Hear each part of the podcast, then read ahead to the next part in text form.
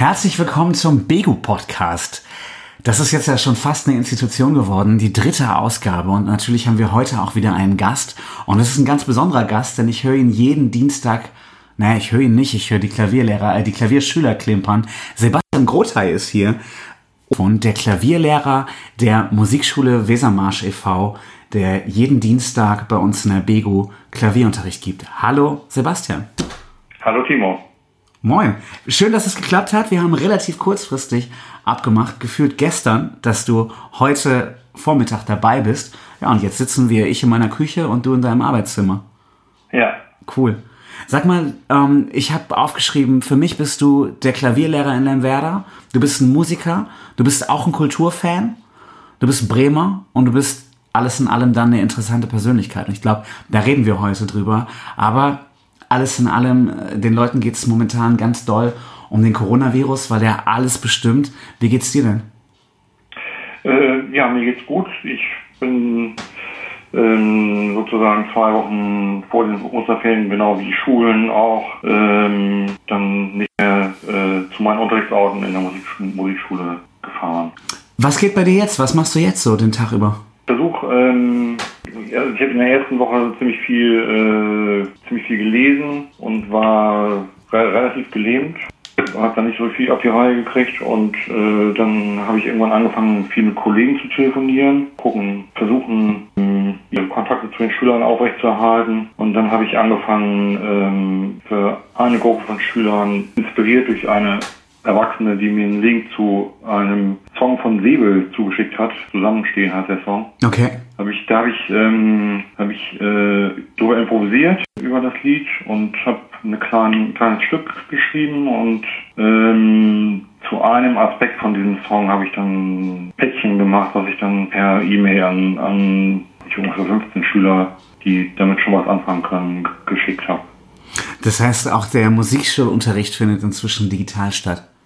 Ja, auf super unterschiedliche Art und Weise. Also äh, es gibt Online-Stunden über Videokonferenz-Tools. Äh, ein Kollege macht glaube ich, übers Telefon, den ich auch Kontakt habe, die äh, tatsächlich in ihre ähm, 14 Schüler, die sie pro Woche hat, äh, eins zu eins äh, über übers Internet zu unterrichten. Ja. Das habe ich aber noch nicht in Angriff genommen. Also, Kommt das noch? äh, bitte? Kommt das noch? Ja, ich denke schon, ich, ich werde mir da jetzt in den Ferien auch weiter äh, drüber Gedanken machen, aber ich habe jetzt noch äh, eine andere Gruppe am entwickelt. Ich habe so eine Theoriegruppe in Nordenham mit Erwachsenen, die kriegen auch noch so ein, äh, äh, so ein Päckchen mit ähm, Noten und Aufnahmen von mir, äh, die an die Sachen anknüpfen, die ich mit denen gemacht habe. Das ist ja insofern ganz spannend. Wir alle waren überhaupt nicht darauf vorbereitet, dass wir so aus dem Arbeitsleben rausgenommen werden. Und auf mal muss man improvisieren. Also ich meine, dieser Podcast ist praktisch die Interpretation von dem, was ich jeden Tag mache, dass ich auf mal jetzt einen Podcast aufnehme, statt äh, Veranstaltungen in Lemwerder fahre. Und bei euch ist ja auch so, statt live Unterricht vor Ort muss man auf mal von heute auf morgen komplett umstricken. Sag mal, du bist schon wahnsinnig lange bei der Kreismusik, äh, bei der, ah, jetzt habe ich wieder Kreis gesagt, bei der Musikschule Wesermarsch e.V., Entschuldigung. Du bist seit, seit 30 Jahren fast, ich bin erst fast 30, ne, über 30, aber und äh, sag mal, du bietest, was bietest du an? Klavier bietest du an, dann habe ich gelesen SVA, das kenne ich als SV Atlas der im Horst, aber ich, das kann nicht der Fußballverein sein. Dann steht bei dir noch Kammermusik und Notenlernen für Erwachsene. Was machst du am liebsten und was ist SVA? Äh, Studienvorbereitende Ausbildung ist das. Ähm, das ist so ein, so ein Programm, äh, Land gefördert wird, ähm, wo äh, mögliche Kandidaten für ein Musikstudium. Das heißt, wer gut und erfolgreich am Klavier ist, kann bei dir vorbereitet werden, das auch beruflich zu machen. Also ähm, die, den, den Theorieunterricht, den hat irgendwie ein Kollege von mir jetzt, jetzt immer gemacht, also weil ich schon, schon länger kann mehr in, in der SVA, aber ich habe so, äh, ja. also ich, ich habe ja vier, äh, drei Unterrichtsorte, vier Tage in der, in der Woche äh, mhm. An drei Unterrichtsorten, davon ist Lemwerde einer, dann zweimal Nordenham und einmal in Barake in der Musikschule. Das heißt, es sind vier Nachmittage, an denen du Unterricht gibst oder bist du woanders auch den ganzen Tag? Äh, ich habe dann weiterhin noch äh, an zwei Vormittagen Tätigkeit an der Waldorfschule in Bremen-Mosterholz, äh, wo ich im Autonomieunterricht Klavier spiele. Okay. Das heißt, du bist für deine Tätigkeit eigentlich ziemlich viel unterwegs. Ich bin sehr viel unterwegs, ja. Mhm, genau, also jahrzehntelang schon Pendler in unserer Branche durchaus üblich. Ja. Und du bist, ich, also ich weiß es, aber der Hörer weiß es ja nicht. Du bist eigentlich Bremer? Ich bin Bremer, genau. Das heißt, du bist jedes Mal mit dem Zug unterwegs Richtung Bremen-Fegesack, pendelst dann mit der Fähre rüber und kommst mit dem Fahrrad in Lemwerder in der Bego an. Ja. ja. Nur damit man sich mal vorstellen kann, wie dein Weg so ist jeden Tag oder jedes Mal zum, vom Klavierunterricht. Ähm, was ich ganz spannend finde auch, ähm, ich habe nie so gedacht, dass Musiker gewerkschaftlich engagiert sind. Du bist ehrenamtlicher Vorsitzender der Landesfachgruppe oder des Landesfachgruppenvorstandes Musik bei Verdi im Landesbezirk Niedersachsen-Bremen. Das muss ich ablesen. Ähm, was macht man denn da? Ja, eine, äh, also in dieser Landesfachgruppe sind etwa über 400 in einem Fachbereich, also irgendwie so ein bisschen, also nicht ganz freiwillig da auf den Vorsitzenden Posten gelandet. das wollte kein anderer machen. Und es ist ein sehr, phasenweise ein sehr, sehr, sehr umfangreiches Ehrenamt mit viel Nachtarbeit und Cool. Also wir, wir, wir beschäftigen uns seit Jahren, kann man schon fast sagen, seit drei Jahren, mit dem Thema Musikschulgesetz für Niedersachsen. Und äh, wie kann ich mir Demos von der Gruppe vorstellen? Sitzt ihr dann auf dem Marktplatz und musiziert oder wie, Demo, wie sieht sowas aus? Nee, äh, habe ich irgendwie noch nicht viel mitgekriegt davon. Du bist der Klavierlehrer, der Klavierlehrer in Lemwerder. Wer in Lemwerder Klavier lernen möchte, macht das im Idealfall bei dir. Ich finde noch ganz spannend, wer du eigentlich bist. Also ich habe noch ein Duo mit einem Sänger, äh, wo wir phasenweise ähm, Konzerte machen. Konzerte, wo spielt ihr so? Wie spielt ihr? Also das letzte Konzert haben wir ähm, mit Christoph Biermann in dem Haus Paula Becker gemacht. Das ist, glaube ich, irgendwie da in der Nähe, wo, wo du wohnst. Ne? Das ist fast das Nachbarhaus, das ist ganz witzig, ja? Ja, ja. Also äh, der Kollege, der, der, der zieht immer äh, ganz, ganz tolle Auftrittsmöglichkeiten in, in kleinerem Rahmen. Ja. Was ist das nächste, was ihr vorhabt? Äh, das nächste, also wir haben schon ein Programm, überwiegend Beethoven. Erzähl mal, wie bist du dazu gekommen, Klavier tatsächlich auch beruflich zu machen und Lehrer zu werden? Was die Musik angeht, bin ich familiär vorbelastet. Großtante Kirchenmusikerin in Bern in der Schweiz, äh, Mutter Geigenlehrerin, die hat auch zuerst versucht, irgendwie die Geige nahe zu bringen, das hat aber nicht geklappt. also ich irgendwie ziemlich, ziemlich, äh, ziemliche Aversion. ja, dann Klavierunterricht beim Kirchenmusiker die Ansgari-Kirche, äh, dann als Jugendlicher äh, schon den ersten Unterricht bei einem Hochschulprofessor, also wenn man Musik studieren will, das war damals so und das ist heute noch genauso, muss man irgendwie zeitlich äh, und in der Ausbildung vor dieser Hochschul, vor diesem Hochschul Schulstudium sozusagen ziemlich in Vorleistung gehen. Ja. Also muss irgendwie dann, dann auch tatsächlich äh, äh, zu den Aufnahmeprüfungen hin ähm, wirklich viel Übelzeit investieren und ich hatte dann irgendwie zwei Jahre vor dem Abitur, glaube ich, schon ähm, Unterricht bei einem Hochschulprofessor. Das heißt, zu dem Zeitpunkt, wo andere noch gar nicht wissen, was sie eigentlich machen wollen mit ihrem Leben, warst du schon groß dabei, dich darauf vorzubereiten auf Studium. Genau. genau. Mhm. Krass. Also, ich habe dann auch irgendwie noch vor dem Zivildienst, bis Mitte der 80er habe ich dann irgendwie noch Aufnahmeprüfung gemacht. Ja. Und dann aber erstmal den Zivildienst gemacht. Was hast du gemacht als Zivildienst? Äh, in, in, in Lilienthal, im Hospital, in, in, in, so einer Behindertenabteilung. Okay, was ja ganz cool ist, mal was ganz anderes dann gemacht zu haben. Erst ja, während der genau. Abiturszeit und vorher schon ganz viel Klavier spielen und dann mal ja, eine ganz ja. andere Perspektive. Was hat dir das gebracht, diese Perspektive zu kriegen? Also ich fand es damals eine ganz, ganz tolle Zeit. Also wir sind da auch in, in der Hochzeit, glaube ich, dieser Einrichtung war ich da tätig 20 Monate Zivildienst. Mhm. Da war irgendwie, äh, war die, war die Personalethik auch noch so sehr üppig. Also ich habe auch immer noch Kontakte zu wegen einem Freund, der aus dieser Zeit noch übrig geblieben ist und ähm, das ist alles nicht mehr so, so einfach wie, wie vor 35 Jahren. Oder ja, so. ja. ja. Ähm, was interessiert dich privat? im Bereich der Kultur? Was schaust du dir so an? Wo gehst du ins Theater oder liest Bücher? Was, was interessiert dich da?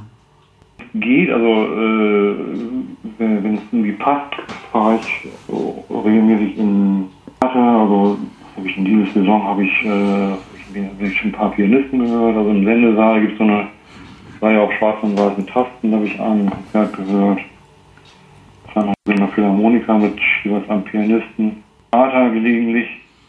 Also die Arbeitszeiten sind irgendwie nicht so richtig dazu geschaffen, während der Woche Ja. abends, wegzu, äh, abends wegzugehen. Also wir sind bis in den Abend hinein mit der Fahrerei, dann äh, auch bis in den späten Abend hinein. Ähm, ich ich singe auch noch in einem Chor, in einem kleinen Kammerchor.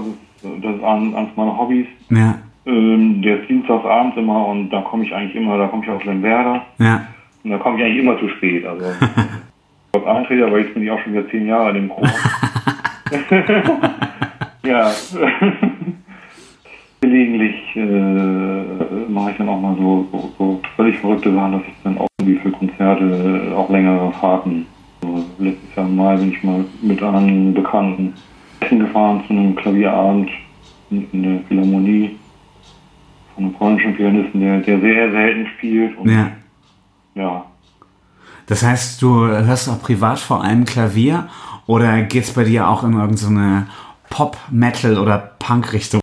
Nee, also ich, das, das, erste Konzert, äh, wo ich hingehen wollte, was, was sozusagen jetzt dieser neuen äh, Zustand geopfert wurde, war das Jasper van Toft Trio, ein Jazzpianist aus, Okay. äh, aus den Niederlanden, der im Sendesaal spielen sollte am 23.03. Also ich höre Klassik aber schon überwiegend. Was hast du denn so für Musiktipps? Was sollten die Leute hören? Es, gibt irgendwie so ein paar junge Pianisten, die äh, so Anfang 30 sind, die ich sehr schätze, zum Beispiel Kit Armstrong. Mhm.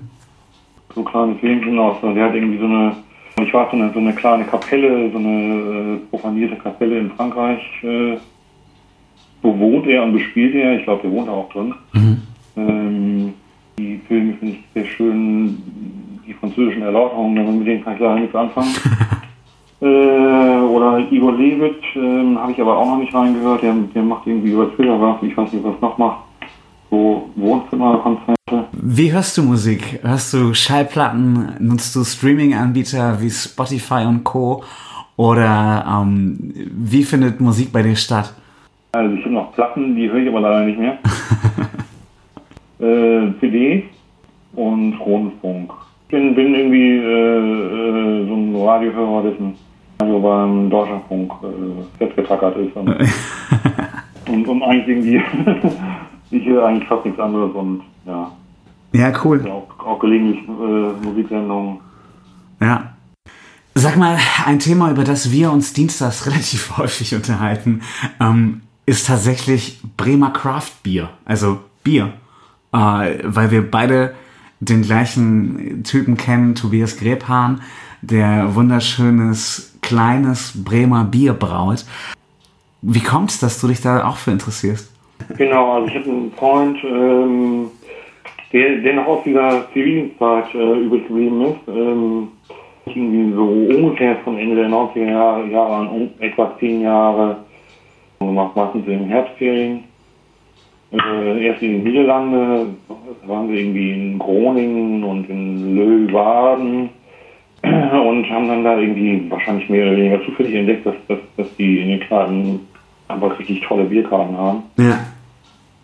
Und äh, dann fingen die fingen so Fahrten nach Belgien an, Brügge, Gent, Brüssel, also verschiedene tolle belgische Städte und anfangs haben wir dann schönes belgisches Bier in kleinen Stoffwechselträgern im Zug transportiert. und irgendwann hat Wolfgang dann ein äh, Volvo Kombi gehabt, den wir dann auch mal vor, vorgestopft haben und der war, war damals irgendwie bei Slow Food. Äh, äh, ich, Ja. eigentlich. Und da, da haben wir auch mal so einen, so einen Abend mit belgischem Bier gestaltet, was er dann quasi selber auch in Volvo nach Bremen transportiert hat. Und dann Cool. In, in Kon Konvivium von, von Food vorgestellt hat. Witzig. witzige Aktion. Dann irgendwann, irgendwann tauchten dann Craftbier auch, auch, auch selbst beim Rewe auf. Ja. Und dann ja, bin ich irgendwie auf Tobias Reber angekommen, in seinen Laden in Schnorr. Ja. der, der anfangs auch irgendwie ein Bierladen war. Genau, der hat vor allem Craft Beer auch verkauft und selber gebraut in diesem Laden. Und dann Genau. entwickelte sich das zu so einer Mikrobrauerei. Ja, genau.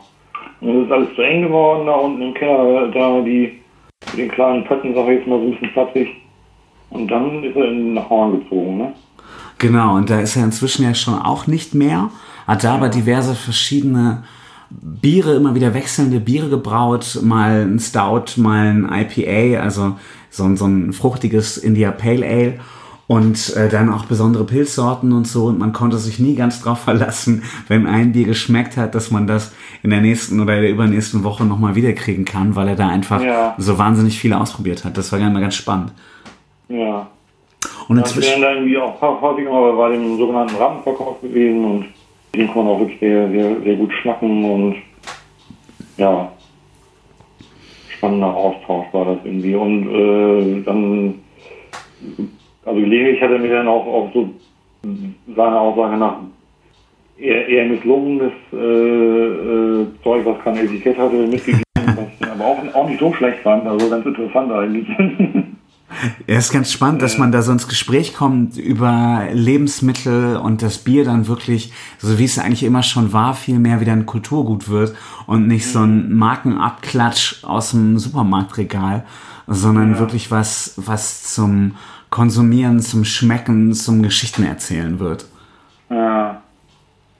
Der, der, der äh, Vater von Grebhorn, der, der war irgendwie Brauer bei Bex, glaube ich, ne? Genau, irgendwie in der Beck und Co. Brauerei und hat dann praktisch die Leidenschaft zu ihm so weitergegeben. Tobi hat, glaube ich, vorher einen ganz anderen Job gemacht und äh, ist dann so mit über 40 in die Brautradition eingestiegen und Ja. braut jetzt mit dem Hopfenfänger im Kelloggs Werk zusammen. Ja, ja. Wahnsinnig spannende Geschichte.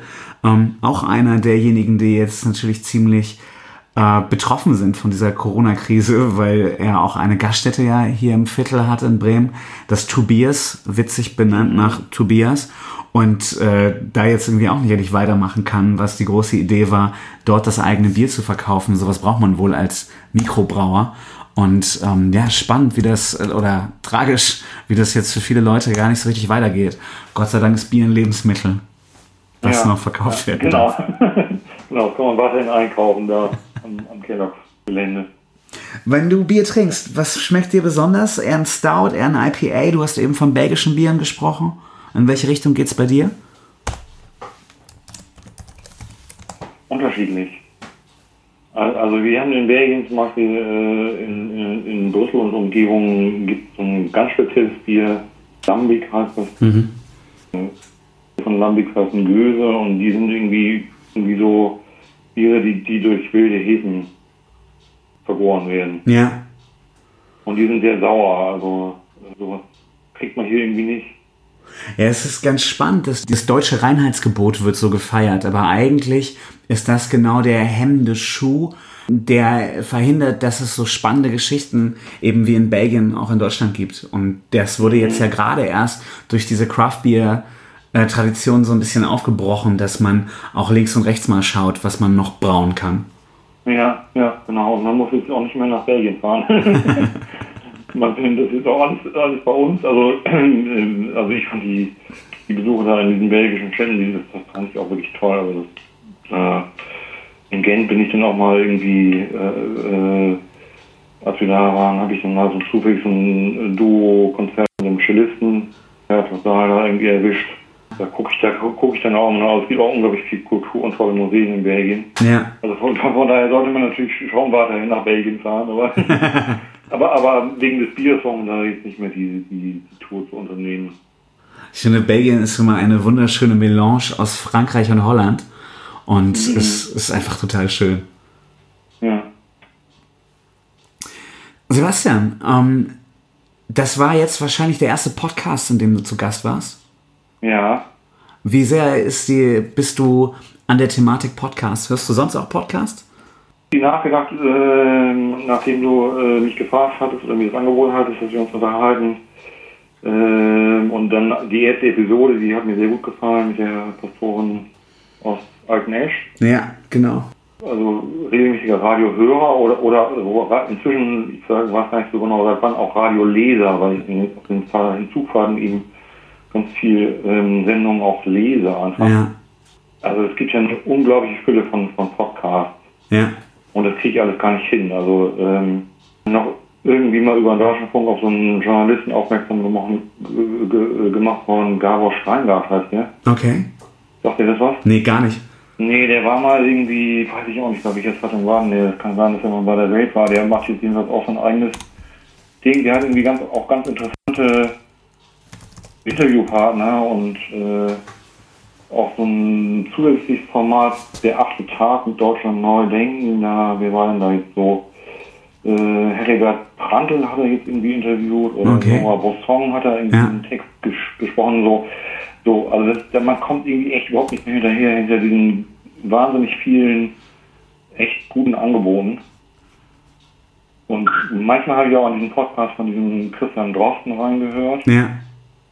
Äh, beim NDR. Und diese, diese, diese Länge zum Beispiel, die finde ich irgendwie zum Hören äh, schon fast zu viel, über 30 Minuten. Na dann. Da, da muss ich mich irgendwie schon richtig hinsetzen. Also lesen, 30 Minuten Sendung lesen, äh, finde ich für mich okay, Ja. weil das, weil das Lesen viel schneller geht. Ja. Also ich weiß auch, dass du einen Podcast mit einem äh, Kollegen oder Freund machst. Ja, genau, genau. Da habe ich aber auch noch nicht reingehört. Also. Ich könnte jetzt sagen, das ist aber ein Und- und- großer und- Fehler. Dann, dann versuche ich mich noch durch die Zeit durchzuschlagen. Ja. Die kommt einmal in der Woche, aber so, also das ist irgendwie. Du, ich glaube, wir haben es geschafft. Das war ein schönes Gespräch. Vielen, vielen Dank. Ja, danke dir auch. Und dann schauen wir mal, was soundmäßig draus geworden ist. Und ich wünsche dir noch einen schönen Tag. Ja, Vielen Dank. auch. Tschüss. Ja, vielen Dank. Jo, tschüss.